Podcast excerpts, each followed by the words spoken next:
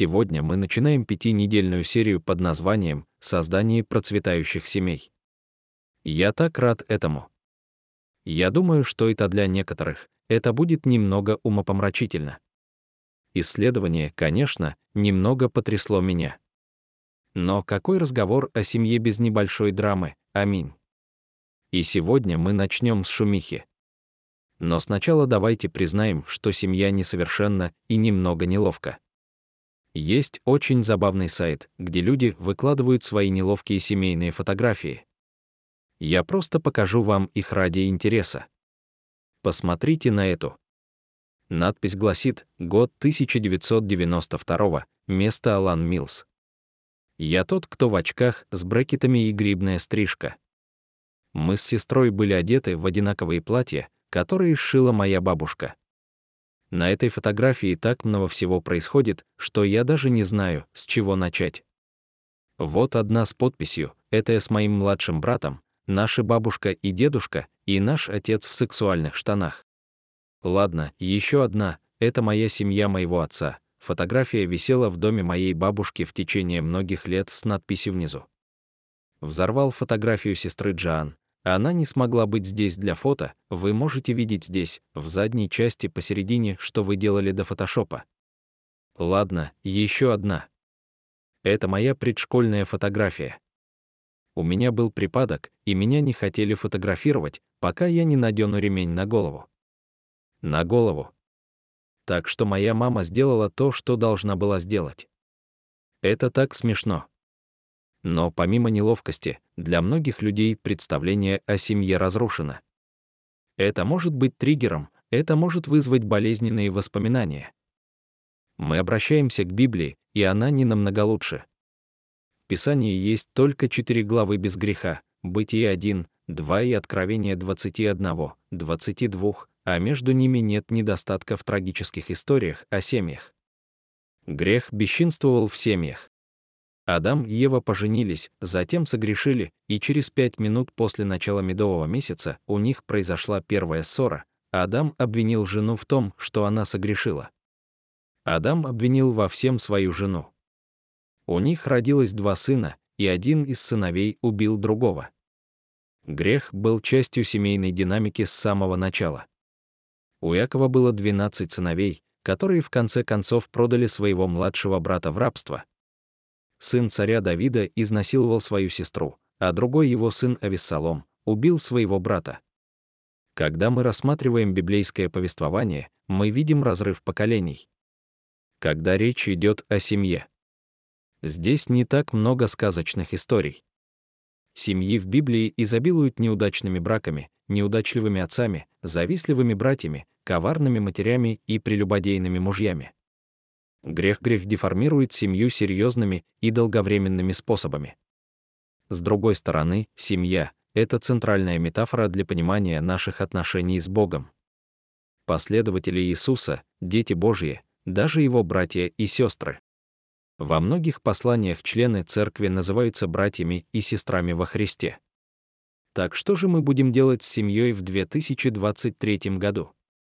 Я бы утверждал, что в настоящее время мы переживаем самые быстрые изменения в определении структуры семьи за всю историю человечества. Нуклеарные семьи, семьи с одним родителем семьи, расширенные семьи, однополые семьи, смешанные семьи, приемные семьи, усыновленные семьи, теперь в последние несколько лет нам говорят, что мужчины могут иметь детей. Я слышал историю, как кто-то позвонил в кемпинг в Сиэтле, чтобы узнать, могут ли их дети приехать. Они увидели в интернете, что на баннере кемпинга «дружелюбный к семье», но позвонили и узнали, что «дружелюбный к семье» — это значит, что в кемпинг пускают с собаками. Для сравнения, в Сиэтле больше домашних собак, чем детей. Я рассказываю вам все это, чтобы просто намекнуть, что мы отчаянно нуждаемся в некоторой ясности вокруг этой темы семьи.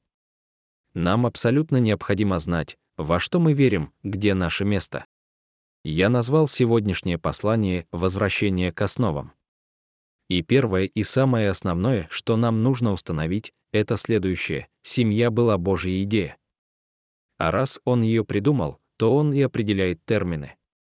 Это не может быть более важным для понимания. Это мировоззренческий вопрос. Итак, если вы придерживаетесь светского гуманистического мировоззрения, то семья — это чисто социальная конструкция, которую человечество изобрело где-то в процессе эволюции, чтобы выжить. И если мы изобрели ее, мы и определяем ее. Христианское мировоззрение могло бы прийти и сказать, что Бог создал людей в мгновенном акте и с самого начала связал людей вместе в эти группы, которые мы называем семьей. Семья была задумана в уме Бога, когда Он создавал человечество для жизни в этом мире. И если Бог создал ее, то Он ее и определяет, и мы несем перед Ним ответственность за то, что мы с ней делаем. Дело вот в чем, я не собираюсь идти туда, куда, как некоторые из вас думают, я хочу рассказать о Джефферсоне Битке и книге, которую он написал, под названием «Верни свою семью» и соответствующим подкастам и статьям. Сегодня я использую некоторые его формулировки и правила игры, чтобы рассмотреть этой важной темы. На глубоком уровне я хочу, чтобы мы поразмышляли над вопросом, каков Божий добрый план для семей. Некоторые из вас ожидаете, что я стану старомодным и буду говорить о том, что семья должна состоять из мамы, папы, двух детей, собаки и белого забора. Это то, что мы привыкли называть нуклеарной семьей. Но я убежден, что нуклеарная семья недостаточно старомодна. На самом деле это вполне современное изобретение, как в Америке после Второй мировой войны, начиная с 1950-х годов где семья создается только как трамплин для индивидуального успеха каждого человека, папа должен быть успешным, мама должна быть успешной, мы будем строить свою жизнь так, чтобы каждый ребенок был успешным. Эта модель на самом деле является диким отходом от того, как семья работала раньше. Мы еще вернемся к этому. Сегодня мы не просто идем по старой моде, мы идем по древней. Вернемся к началу, к основам того, что Бог задумал для этого с самого начала. Вот сегодняшняя большая идея, одно из главных Божьих решений для потерянного и разрушенного мира является семья. Так мы возвращаемся к основам, но где нам искать эти основные истины? Безусловно, Библия дала нам некоторые основы.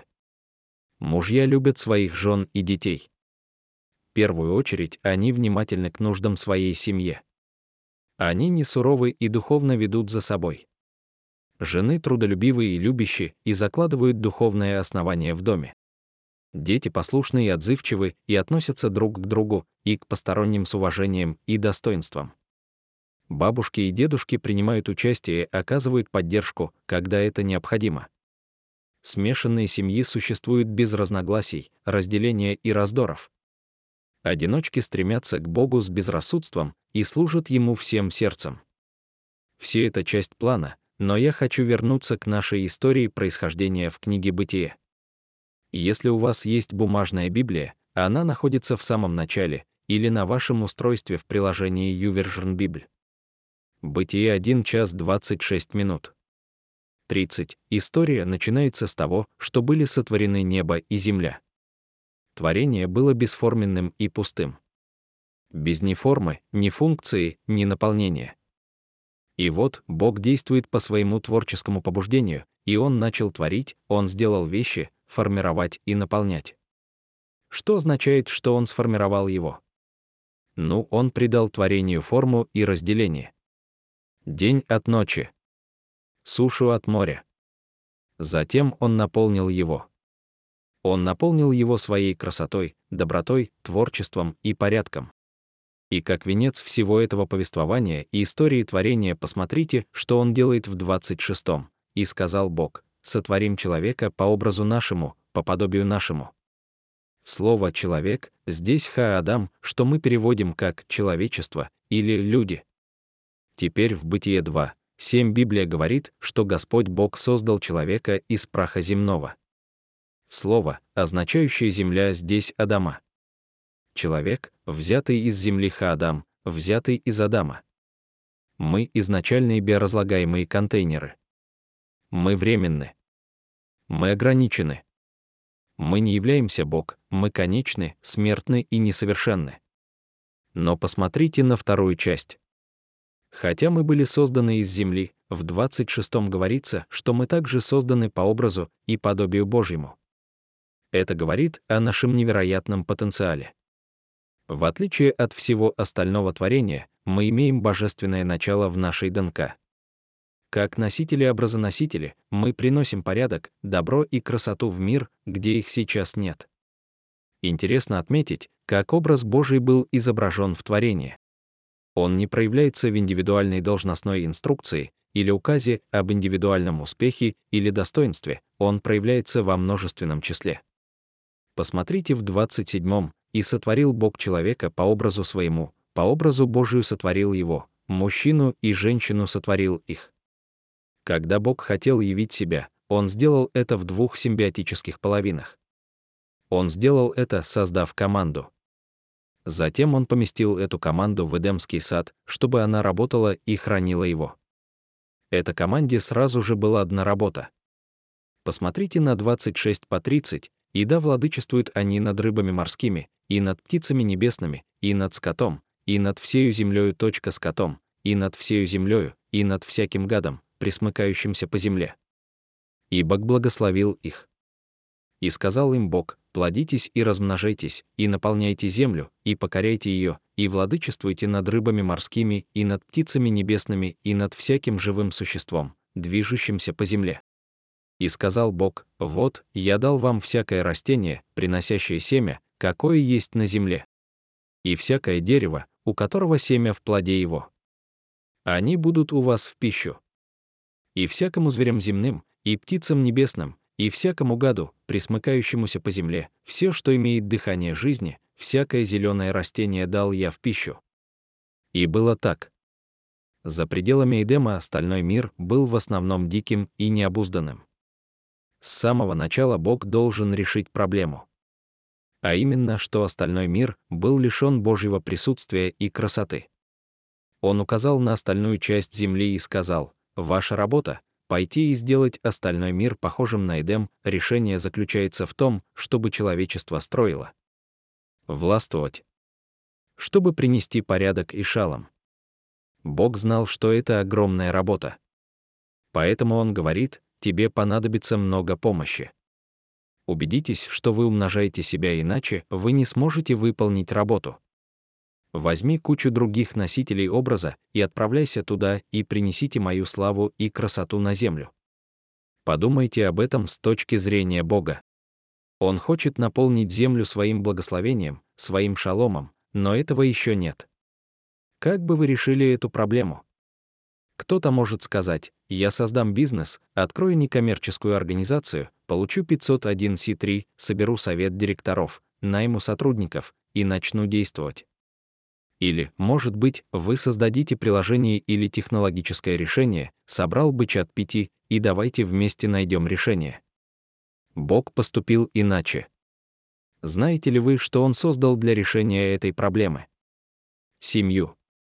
Из самого разума Бога его ответ, чтобы принести порядок и благословение в мир, заключался в создании двух совершенно разных людей, которые могли создать еще больше людей и послать их в мир, семейную команду, состоящую из нескольких поколений. Миссия этой команды остается неизменной и по сей день — нести Божью славу и благословение в мир. Божий ответом на первую проблему в нашей истории была семья. И когда я говорю об этом, некоторые из вас чувствуют вину или стыд. Некоторые из вас закатывают глаза, потому что это не было близко к вашему опыту. И когда я говорю «семья», у некоторых из вас в голове возникает картинка идеала, который, вероятно, является конструкцией 1950-х годов. Мама, папа, двое детей, собака и белый заборчик. Это современная американская подделка. Это недостаточно старомодно. С самого начала завет Бога со своим народом понимался как большая расширенная семья. Так что семья это действительно сеть преданных заветных отношений. Бетке определил бы семью как команду из нескольких поколений, выполняющую миссию. Теперь послушайте, прежде чем я рассмотрю их по очереди, я не предлагаю сегодня, чтобы наше определение семьи стало универсальным. Христианское определение семьи находится под ударом. Я просто хочу убедиться, что мы защищаем правильные вещи, а не просто американскую мечту. Как только я начну вмешиваться в это, некоторые подумают, что я ухожу в отрыв, становлюсь бодрым, или как вы там это называете. Это скользкая дорожка, и он собирается бросить туда однополые браки, партнеров по жизни и любые другие безумные соглашения, которые кто-то хочет определить как семью. Нет. Это не то, к чему все идет. Есть другие аспекты священного писания и наших моральные убеждения, которые устанавливают параметры вокруг крайностей этого. Но я предполагаю, что это определение не является версией свободы для всех, но это и не версия американской мечты Нормана Роквелла. Существует третий способ думать о семье, который, я считаю, глубоко библейский и гораздо ближе к Божьему замыслу, чем наш вариант с белым заборчиком. Итак, если семья — это команда из нескольких поколений, выполняющая миссию. Давайте сформулируем это следующим образом. Три важнейших вопроса, которые нужно задать об основах семьи. Подвержена ли ваша семья влиянию нескольких поколений, история семьи играет огромную роль в определении нашей личности. Отчасти поэтому так много людей испытывают трудности в определении своей идентичности в том, что мы потеряли представление об истории своей семьи. Я думаю, Причина такого увлечения трекерами родословных и услугами ДНК заключается в том, что есть желание узнать, частью какой истории мы являемся. Каков мой род? Кто мой народ и откуда я? В современной Америке мы стали очень оторваны от своих корней. Во многих культурах мира до сих пор сильно чувство семейной династии. Родственники, дальние родственники и давние друзья все являются частью картины на протяжении многих поколений. Даже живущие под одной крышей. С библейской точки зрения, несмотря на недостатки и пороки многих семей, все еще было ощущение того, кем ты являешься на основании того, от кого ты произошел. Даже имена представляли семейное наследие. Сын такого-то и такого-то, который был сыном такого-то и такого-то. Есть ощущение, что я часть большой истории. Если вы не пишете замечательную и захватывающую семейную историю, ваши дети пойдут и будут захвачены менее интересной историей. В новозаветной книге Деяний и некоторых посланиях содержится более ста случаев употребления этого греческого слова «ойкос». Сейчас это название марки йогурта, но в Новом Завете оно означает «домашнее хозяйство». Оно несет в себе смысл домашнего хозяйства, где люди живут вместе ради общей цели дальние родственники, и сотрудники, и слуги. В Деяниях 16 рассказывается история Павла и силы в тюрьме и филиппийского тюремщика. На сайте Деяния 16. 31. Послушайте все упоминания об этом доме, и сказали, веруйте в Господа Иисуса, и спаситесь, ты и все домашние твои. И они говорили слово Господне ему и всем, бывшим в доме его. И он взял их в тот же час ночи и омыл раны их, и крестился тотчас, он и все семейство его. Потом ввел их в дом свой и поставил перед ними пищу. И радовался он вместе со всем своим семейством, что уверовал в Бога. Даже в Америке до 1950 года больше ощущалось влияние нескольких поколений на семью. Большие, разросшиеся семьи. В 1800-х годах около 90% американских семей были либо фермерами, либо владельцами мелких предприятий, таких как химчистка или магазинов сухих товаров. Людям требовалось много рабочей силы, чтобы управлять этими предприятиями. Поэтому нередко у супружеских пар было 7 или 8 детей. Кроме того, могли быть тети, дяди, двоюродные братья и сестры, а также неродственники, такие как подмастерья и батраки. Эти семьи звонили к обеду, и маленькая армия собиралась вместе, чтобы поесть. С открытием фабрик в крупных городах США молодые мужчины и женщины покидали эти дома, где жили несколько поколений. В погоне за американской мечтой. Семьи, которые они создавали, были тем, что мы сейчас называем нуклеарными семьями. Детей больше не воспитывали для выполнения роли на ферме или в семейном бизнесе, их воспитывали для того, чтобы, когда они достигали совершеннолетия, Они могли вылететь из гнезда, стать независимыми, искать собственных партнеров и повторить весь процесс, уехать, жениться, завести детей.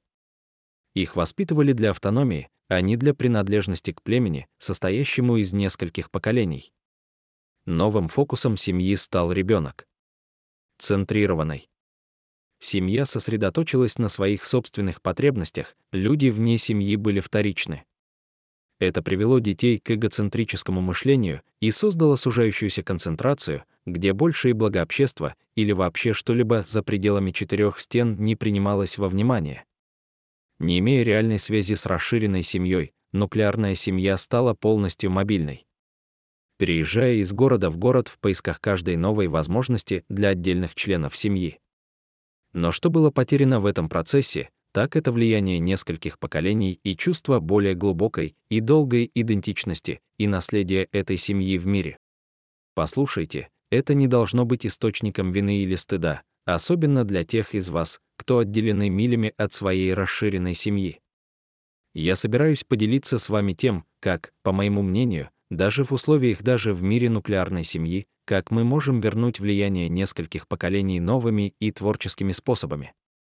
На это важно, потому что есть что-то очень глубокое, что происходит, когда вы связаны с своей историей. Джефферсон Битке рассказывает историю о поездке в Израиль перед тем, как у него и его жены родился первый ребенок. Они собирались пробыть там месяц и сели за первую субботнюю трапезу с семьей, которая их принимала их у себя. Он уже готов был взять вилку и начать есть, но люди все пребывали и пребывали несколько семей, дальние родственники, дети, подростки, взрослые, пожилые люди. Он был очарован, потому что эта еда не была утилитарной. Она не была быстрой, не была эффективной, не была построена вокруг торопливого расписания. На самом деле индивидуальное расписание каждого было построено вокруг этого момента каждую неделю. И перед началом трапезы родители, бабушки и дедушки обходили столы и подходили к молодым людям, брали их лица в свои руки, смотрели глубоко в их глаза и говорили слова ободрения и благословения, слова Писания, питающие душу каждого молодого человека. И он сказал, что никто из подростки не закатывали глаза, не было никакого смущения, не было никаких пап, не было телефонов и никаких отвлекающих факторов. Только медленные, разговорные, династические движения и беседы. Бетке сказал, что в тот момент он понял, что мы приняли неполноценное определение семьи. Даже американская христианская коробка, которую мы создали, была слишком мала для того, что задумал Бог. Как же нам вернуть влияние нескольких поколений в обществе нуклеарной семьи? Я думаю, что ответ заключается в церкви. Спойлер, в следующем месяце мы перейдем к разговору о том, как церковь была дана Иисусом, чтобы быть продолжением Божьей семьи на земле. И в церкви мы видим, как все поколения работают и существуют вместе в непосредственной близости друг от друга, и какая возможность для нас прислониться к влиянию нескольких поколений. Если вы находитесь далеко от своих собственных мамы и папы, есть духовные матери. И отцы в церкви. Если у вас нет возможности общаться со своими родными братьями и сестрами, есть духовные братья и сестры в церкви, и если ваши бабушки и дедушки находятся на расстоянии или ушли из жизни, есть старшие святые в церкви, которые могут стать такими для вас. Я просто хочу призвать молодых людей, у которых есть маленькие дети, искать найти старших наставников. Приглашайте их на ужин, езжайте за мороженым и на прогулку задавайте массу вопросов и просто слушайте вместе со своими детьми истории, мудрость и жизненный опыт. Святые старшего поколения, ищите способы сблизиться с молодыми людьми. Может быть, это означает волонтерство в детском или молодежном отделах, или поиск студента колледжа, который, возможно, был бы рад домашнему обеду или дюжине печеней, или протянуть руку помощи перегруженной молодой маме или папе.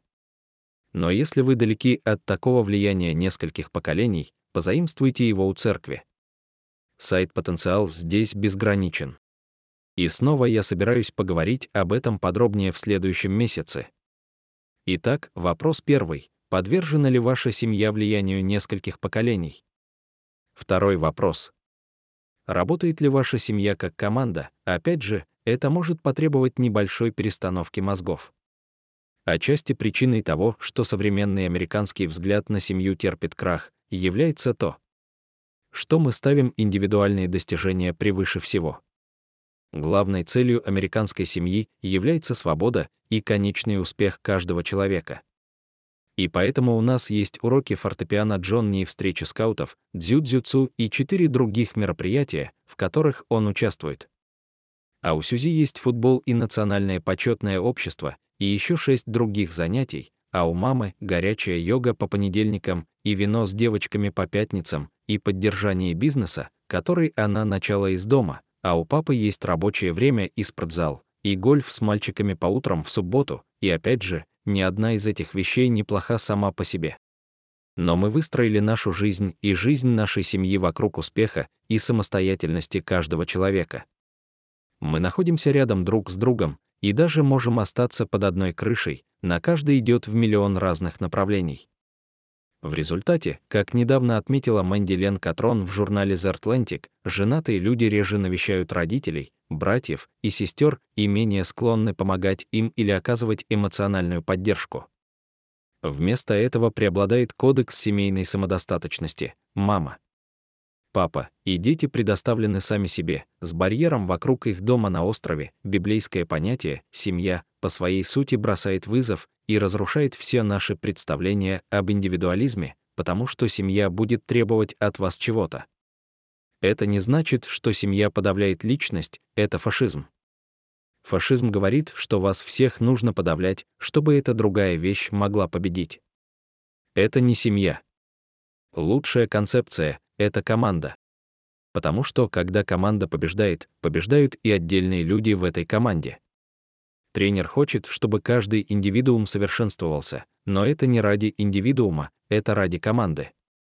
И все эти кровь, пот, слезы и жертвы приводят к прекрасному командному результату. Когда в Библия говорит о семейных ролях, всегда присутствует некая командная работа, взаимное почитание.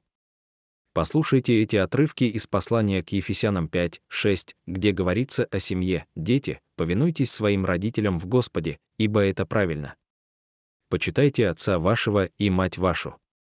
Отцы, не возбуждайте детей ваших к гневу.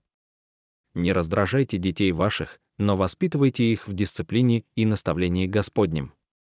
Мужья, любите своих жен, как Христос возлюбил церковь и предал себя за нее, жена пусть уважает своего мужа.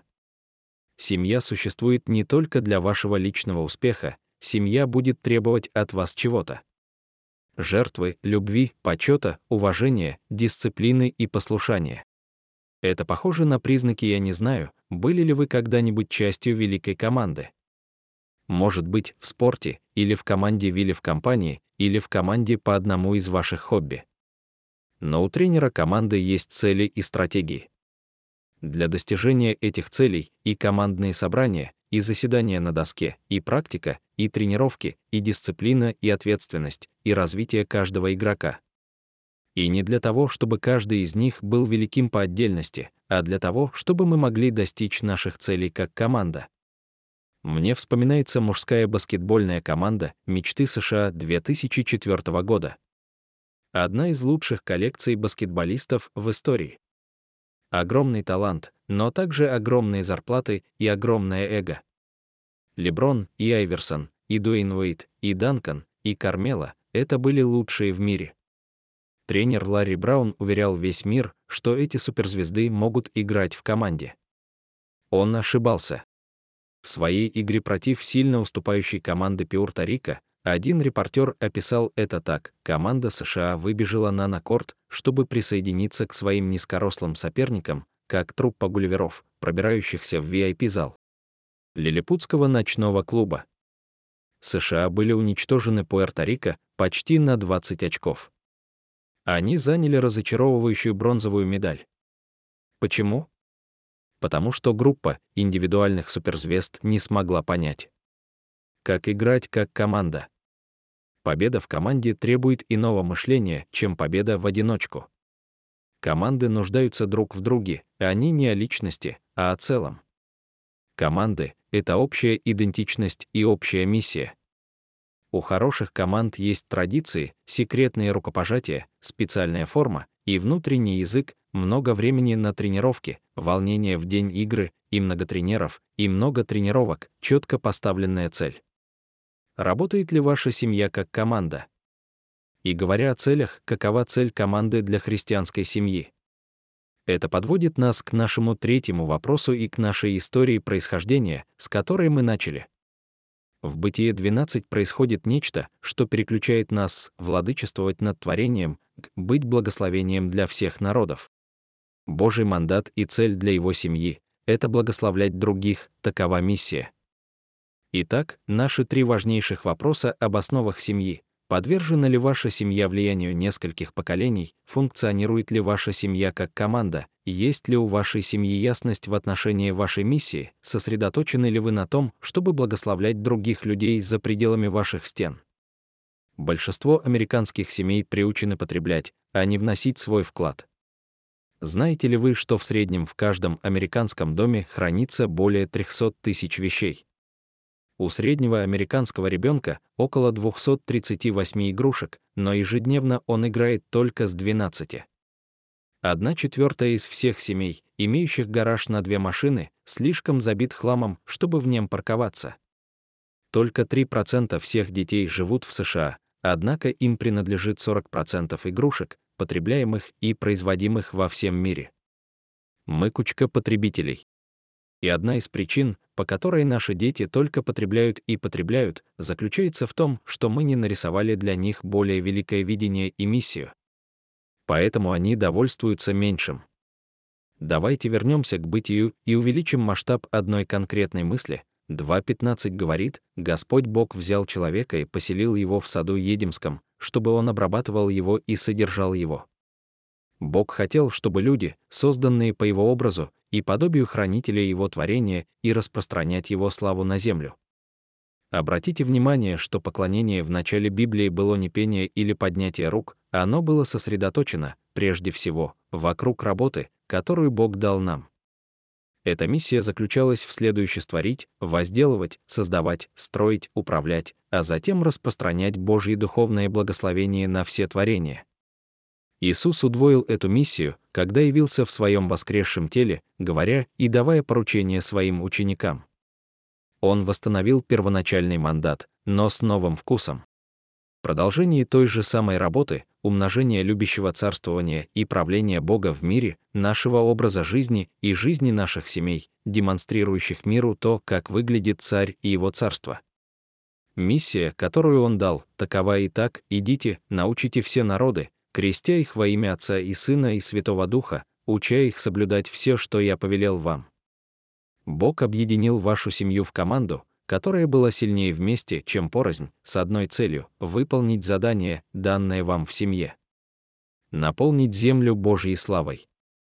Одна из причин, по которой я люблю видеть целые семьи, служащие вместе на служении Ири и других мероприятиях, это напоминание о том, что семья на миссии, и семьи, берущие приемных детей, и семьи, служащие в церкви вместе. Что касается меня и мы будем служить Господу, мы будем участвовать в миссии, которую Бог дал нам как команде, стоя на основании нескольких поколений. Мы будем говорить об этих вещах гораздо больше в ближайшие недели, а пока позвольте мне бросить вам вызов, предложив следующие шаги. Возьмете ли вы на себя обязательства серию? Просто сделайте своим приоритетом не пропускать церковь в течение июля. Я знаю, что сейчас лето, и у всех есть дела. Я просто верю, что Бог оценит то, что вы отдаете приоритет Ему, Его Слову и вашей душе, когда мы будем исследовать эту важную тему. И позвольте мне сказать, что эти разговоры о семье могут всплыть некоторые раны или воспоминания для некоторых. Я просто хочу, чтобы вы знали, что вы любимы, что это место благодати и милосердия. Некоторые из вас происходят из неблагополучных семей или совершили ошибки в своей собственной семье. Или сейчас пытаетесь понять, где вы находитесь. Неважно, как выглядит ваша семья в данный момент. Вы можете начать движение вперед уже сегодня. Мы собираемся использовать эти же три вопроса в течение всего месяца для размышлений и инвентаризации. Поэтому я просто хочу, чтобы вы поразмышляете о своей семье и спросили, один, подвержены ли мы влиянию нескольких поколений? Два, работаем ли мы как одна команда? 3. Есть ли у нас ясность в отношении нашей миссии? Я не могу дождаться, когда мы вместе с вами продолжим изучение этих вопросов в этом месяце. Я люблю вас, ребята.